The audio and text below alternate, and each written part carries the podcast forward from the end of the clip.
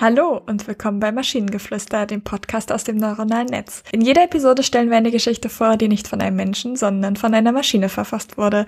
Und damit kommen wir zu unserer heutigen Geschichte über die Vorleser der Geschichten. Es war einmal ein junger Mann namens Erik, der schon immer das Geschichtenerzählen geliebt hatte. Er hatte schon vor langer Zeit begonnen, einige seiner Geschichten vor seiner Familie und seinen Freunden vorzulesen. Bald wurde er ein ausgezeichneter Vorleser und er bekam viele Gelegenheiten, seine Geschichten vor großen Gruppen zu lesen. Er liebte es, die Geschichten zum Leben zu erwecken und die Menschen zu begeistern. Als Erik älter wurde, entwickelte er eine Leidenschaft für das Vorlesen von Geschichten. Als er eines Tages einige seiner Lieblingsgeschichten im Radio hörte, wurde er sehr neugierig und begann sie tiefer zu erforschen. Nach einigen Monaten des Lernens und Übens begann Erik seine eigenen Vorlesestunden zu organisieren. Die Gruppen wurden größer und größer, bis er schließlich ein renommierter Vorleser war. Sein Ruf verbreitete sich in den umliegenden Städten und bald wurde er dafür beauftragt, auf großen Bühnen vor sehr vielen Menschen zu lesen. Etwa zur selben Zeit begann Erik Geschichtensammlungen und andere Literatur auf großen Bühnen vorzutragen. Er sammelte so viele verschiedene Erzählungen von Autoren aus der ganzen Welt und las auf seinen Lesungen so dass seine Zuhörer sich in neue Welten versetzen und schöne Erlebnisse haben konnten.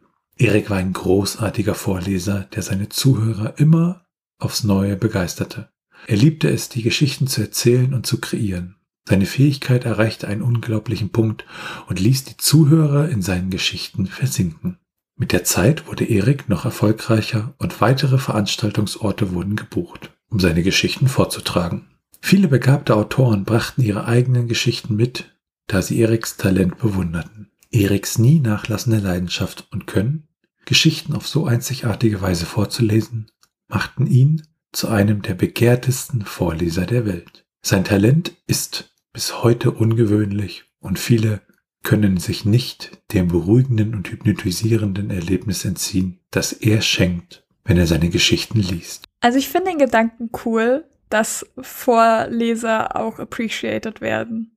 Also ich habe ganz oft das Gefühl, man, also man hat ja jetzt nicht so wirklich Vorleser in seinem im, im, wahren Leben, sondern das sind dann am ehesten die Leute, die noch da dran passen, sind dann Leute, die Audiobooks einsprechen.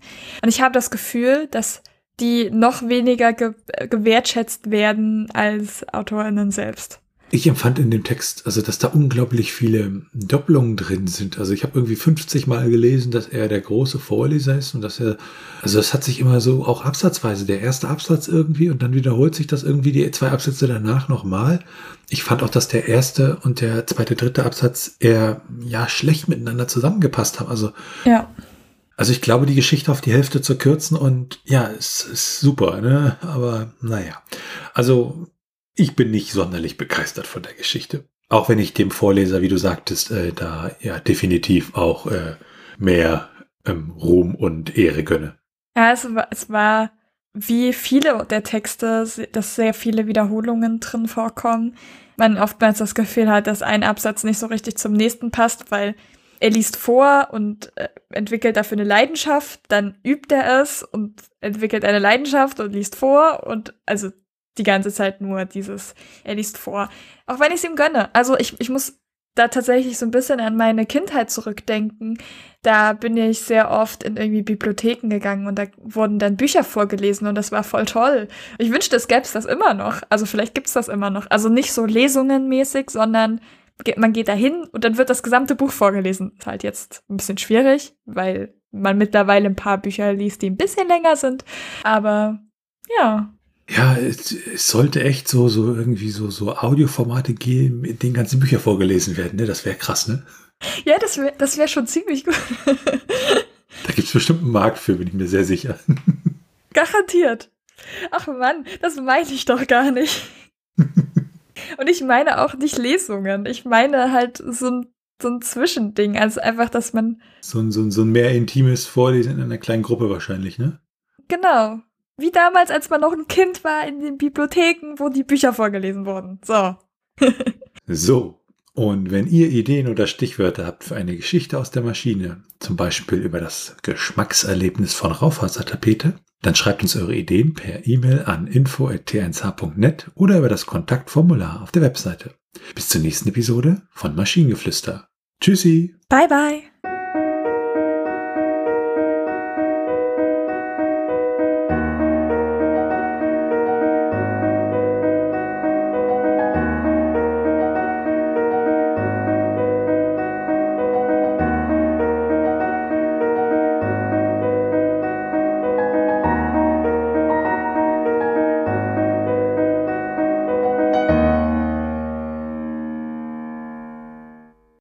Eine Produktion von Tone H.